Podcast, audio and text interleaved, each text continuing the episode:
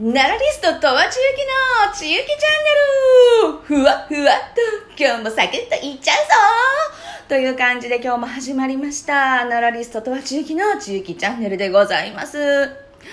はいもう連続毎日毎日ね暑い日続いておりますけれどもねちょっとでもね爽やかな気持ちになってもらえるかどうか余計暑くなるかもしれませんけれども今日もいろいろとお話をしていきたいと思いますこれ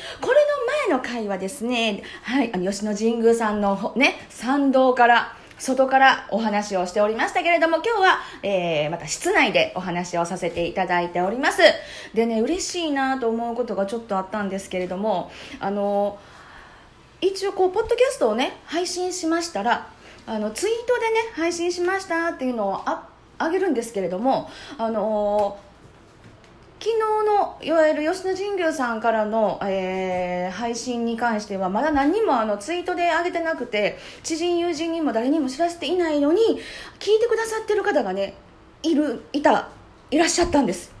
これねあのポッドキャストって一応再生回数っていうのは分かるようになってましてそのアップしたものに対しての再生回数っていうものとその過去のね今まで上げたものの再生回数っていうものがこう一覧になってね分かるようになってるんですけれどもあの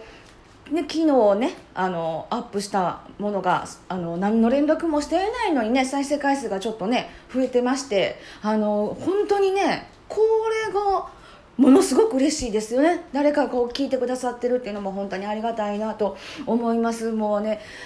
あの中期さん面倒くさがりなのでねあのどうしてもね知り合いとかにもいっぱいねあげてるよとか連絡すればいいんですけどね。あのついついそれをね怠ってしまいがちになっているんでね。もうこういうふうにねあの聞いていた 本当に何も連絡してないのに聞いていただいてるっていうのはすごくすごく嬉しいことでございましてね。こういう方がねたくさん増えてほしいなと 思っております。よろしくお願いしたいと思います。で昨日吉野神宮さんからでね神宮とかね神社という大きなくくりの中に神宮と呼ばれる神社もありありますし神社だけのところもありますし大社というふうに呼ばれるところもありますし、ね、東照宮天満宮それから八幡宮という宮なんとか宮と呼ばれるところもありますよというお話をあの昨日させていただいておりますけれどもねあのたどたどしいとこがまたね、いっぱいあってね、毎回毎回、毎回です。毎回公開したことを後悔する毎回です。あの、一切何も本当に聞き直さずすぐ公開してしまうっていうね、あの、そんな、あの、せっかちな性格なんですね。パッてもすぐ、はい、公開ボタンっていう感じで押してしまうんですけれども、あの、わた質問ありますかって言ってもなかなかね、あのこう質問して今質問していただけないと思いますけど神宮って何べんも神宮神宮みたいなのを言ってましたけど、はい、神宮とだけ、えー、示された場合は、それは伊勢神宮ですよと、神宮とだけ、ね、それだけで、えー、呼ばれるとかね、表されるのは伊勢神宮だけですよという説明とかですね、あのー、分かっていただけたら、らありがたいなと思っております。で、今日はですね昨日はね、まあ、神社でしたのでねあの神社のところでもねあのもっともっと説明したいところはねあのいっぱいあるんではありますが、はい、今日はちょっとねお寺の方のお話をあのしていきたいなと思います。えー、お寺と言いましてもですねお寺の中も建物というのがねやっぱりいっぱいありますで分かりやすいのはそこのお寺がすこう塀に囲まれましてね塔がありますよとか法隆寺さんは割とねあのその法隆寺ってエリアのところにちゃんと七道伽藍七つのお堂で伽藍っていうの伽藍っていうのはお寺のあの仏教の、えー、施設ですね。お寺の建物のことを伽藍と言いますけれども七道伽藍というものがちょうどね法隆寺さんは分かりやすいんです。あの塔があります。七道の七。塔。で、えー、それから近藤行動鐘楼鐘楼というのは鐘をつくところですね。鐘がぶら下がっている建物ですね。鐘楼経蔵経蔵お経を収めている蔵ですね。そして直道。直道は食堂のことです。そして僧帽。お坊さんたちがあの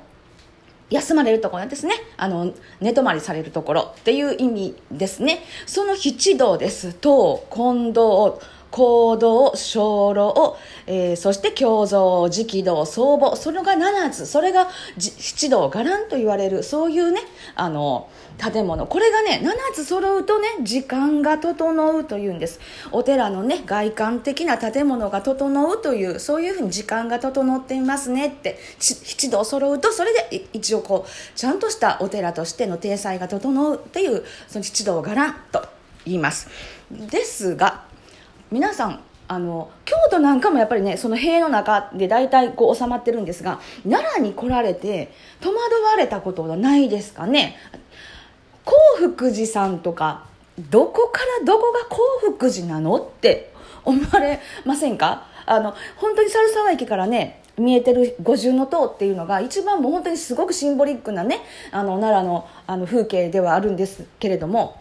その塔の横に東近堂東の近堂っていうね建物があるんですよ。そのそれがこうあります。で最近ですね中近堂というがあの再建されましたのでね再婚と正確には言うと思いますが再婚されましたのであの綺麗ね綺麗な新しい中近堂建っておりますね。でその辺りだけかと思ったらあのそのちょうど中近堂さんを正面に見た左側に南円堂というねお堂があります、はい、で南円堂があるのでもちろん北円堂もあります。そしてあの幸福寺さんなんですが私は実は五重塔より三重塔の方が好きなので三重塔もあります。いやどんなにいっぱいいろいろあるのっていうことになるんですよ。でねその特に皆さん大仏様お好きですよね。皆さん大仏様大好きやと思います。だ、ね、ルシャナ仏大好きじゃないかと思います。と、ね、東大寺さん。で大仏だけ見たらもう東大寺見たと思われている方が圧倒的に多いのではないかとっていうより私がそうだったんです。2013年にですね奈良県展の勉強を始めるまでは東大寺イコール大仏様それで東大寺と思ってたんですよ。えなえ他何？って他見るとこあるん？っていうぐらいのねほんほんの何年前ですか？ほんのあの778年前です。はいもうすっかり大人です。だって遠足だって修学旅行だって大仏様しか見ないやんって。そうなんですよ。違うんですよ東大寺さん。大仏殿だけじゃないんです。いや皆さんねあのよくニュースとかでねあの必ず耳に目にしたり耳にされたりされてると思うんですが2月堂お水取りね、お松明が上がりましたよってお松明がぐるぐるぐるぐるねもうなんかこう荘厳荘厳というかもう豪快な感じのねこう仏教行事というのがございますけれどもねそれを知ってる方は多いと思うんです。で2月堂2月堂というのをよくよく聞くとと東大寺二月堂ってちゃんとおっしゃってるんですよね。ただそれをずっと子供の頃から「はあ二月堂のお水取りが終わったら春が来るって言うよね」とね。近畿エリアとか関西の人は大抵二月堂のお水取り終わらな春けえへんよみたいなのをね。そういうのはもう全然子供の頃から言ってるんですよ。でもそれが東大寺の二月堂っていうそこをちょっとずっと聞き流してまして。でお水取りの2月堂だけじゃないんですよね。3月堂も4月堂も東大寺にはあるんです。階段堂もあれば春城堂もあるんですよ。いわゆるね東大寺の大仏殿というのはディズニーランドに例えるとシンデレラ城みたいなもんなんです。ねシンデレラ城だけを見てみんなあこれディズニーランドって言わないですよね。あれはあくまでもディズニーのねあのディズニーランドに入ったところでねパーンってシンデレラ城があったら「あディズニーに来たシンデレラ城!」それです。誰もあの他のいろんなアトラクションいっぱいを無視しないですよね。全部巡ってこそディズニーランドっていうものを楽しいんだっていうことになりますよね。だから東大寺さんもそうなんです。大仏殿はディズニーランドでいういわゆるシンデレラ城なんです。だからシンデレラ城だけを見てディズニーを楽しんだとは言わないように東大寺さんも大仏だけを見てあ東大寺行ったことあるよ。はちょっとそれはね違うんですよ。回っていただきたいんです。あのいろんなところ。アトラクションもういつスモールワールドもあるじゃないですか。ね階段堂さんとか。今ね階段堂はちょっとねあの、えー、仏様がねあのもうすっごいすっごい素晴らしい四天王がねあのあのいらっしゃいます。あの階段堂さんのね四天王は今ねちょうどねあの東大寺ミュージアムの方でね拝観できるかと思うんですけれどもね階段堂さんとかですねそのねお水取りの二月堂さん24時間拝観できます。その横にあります三月堂法華堂さんですね。こちらなんかはね奈良時代と鎌倉時代の建物を見事に調和させていて福検索観音というご本尊がいらっしゃるというまた素晴らしいとこです。で三月堂の向かいには四月堂もあるんです。三枚堂と言われるお堂があるんですね。そういうところを全部見てこその東大寺さんなんです。ですからね東大寺さんを本当にしっかりと建物プラスあ鐘楼あのものすごい奈良太郎ですよね。奈良太郎これ、ま、奈良太郎違うかったらまた訂正次回に入れます。あのあのねちゆきチャンネルは必ず次の回に訂正入るようになっております。もうそんな仕掛けです。もう。あの間違いは次で訂正しますからね。必ずその次聞いてくださいね。で奈良太郎でしたっけ？奈良太郎だと思います。奈良太郎名前ついてるんです、まあ、そういう鐘楼もうね屋根のねこうスッと空に反り上がった形がねもう私すごいこうあの勇壮な感じって言いますかね。こう空ににね小原のこう屋根の反り上がりがねすごいこうおおらかというかねあの壮大な感じのねあの鐘楼と言われるね、あの鐘が吊り下がった建物がありますのでねそういうのを見ていただきたいなと思いますのでねあの大体東大寺さんとかを本当に真剣に見ようと思ったら1泊東大寺だけでですよ。1泊2日してほしいんです。はい。だからねあのはいはい東大寺はい法隆寺っていうねあのスケジュール本当に修学旅行の方たち皆さんそうですけどねもう実際奈良をゆっくり楽しむのであれば東大寺だけで1泊2日、はい、そこに春日大社さんも入ったら2泊していただきたいな。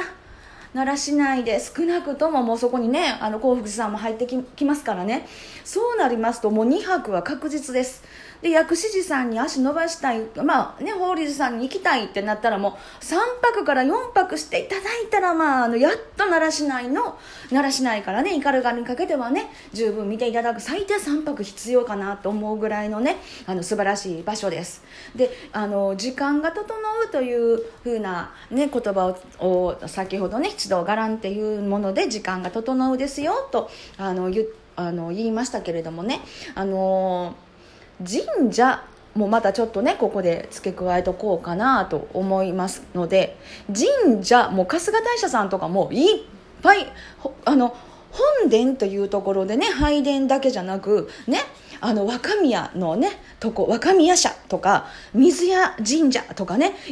ぱいいわゆる拙者さんというね何々を摂取するっていう摂者さん摂取するっていう感じですね。あの栄養素を摂取するというそういう説っていう字を書く摂者さんというのもあの広い広い神社の境内の中にあります。抹茶さんもあるんですね。でその拙者さんというのはあのそこのお祭りされているあの神様の親族とか関係者の方たちをお祭りしているのが拙者さんです。で、抹茶さんっていうね、神社、お社もあるんですが、拙者さんと抹茶さんは明確な区別はあまりないんですね。拙者と言われたり、抹茶と言われたり、いろいろと、あの、どちらかに言われてますけど、もう必ずこれは拙者と言います。必ずこれは抹茶と言います。松は年末の松と書きますね。で、あの、抹茶さんとかの場合なんですが、もともと、じゃあ、春日の、春日明神さんがそのね、あの、春日あたりのところで、あの、降臨されます。そこで、お社でそこを祭りますと言った時にですね、もとも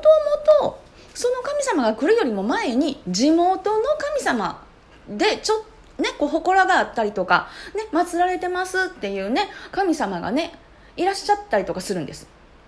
春日大社さんの場合でしたら榎本神社さんっていうのがちょうどねあの本殿のすぐ近くにねああの祀られておりますけれども、ね、その抹茶さんとかね拙者さんの中にはそこの神様が来られる以前にそこで祀られてましたよっていう神様を祀られてる場所とか、そういうお社とかがありますので、あの、大きな大きな、あの、境内の中にいくつも神社があるっていうのは、そういうことなんですね。だからまあ、本店、支店というふうな考え方でもいいかもしれませんしね、あの、買収しましたよって、買収した企業、そこにちょうど、あの、あのね、買収した企業も大切に祀ってますよみたいな、そういう感じでね、思っていただければいいのではないかなと思います。はい。今日、昨日、京都ですね、はい、ちょっと神社とお寺について、はい、ちょっと、あの、お話をさせていただきましたけれども、次はですね、神社と、えー、お寺の関係みたいなものをね、またちょっと話をしたいかなと、明治以前まではどのように祀られたかなっていうお話をね、させていただきたいと思いますので、次回のちゆきチャンネルもふわふわっとお楽しみに